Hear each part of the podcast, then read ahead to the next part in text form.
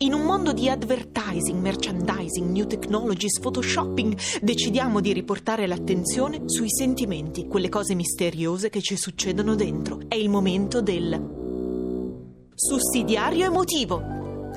Desbundar.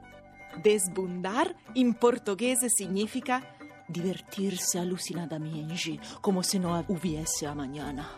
Ossia, divertirsi selvaggiamente come se non ci fosse un domani.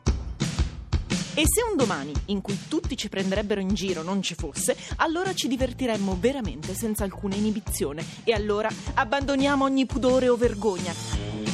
Chi se ne frega se risultiamo ridicoli o pazzi o brutti, l'impulso al divertimento spudorato deve trovare spazio anche nella lingua italiana. E allora vai con i versi di animali, i balli scatenati, le risate con sputacchio, le cadute, le capovolte, i salti. Sembra facile, ma il desbundar non lo è.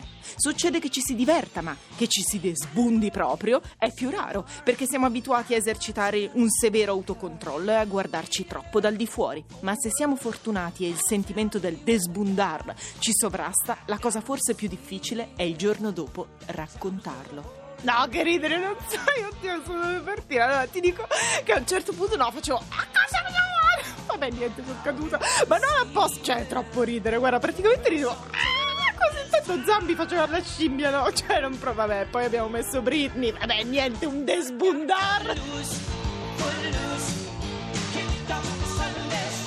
Vorrei desbundarmi più spesso, vorrei avere la capacità di desbundarmi con poco, vorrei che il sentimento del desbundar fosse insegnato e coltivato. Per fortuna, fra poco ci desbunderemo tutti al caterraduno, quindi preparatevi.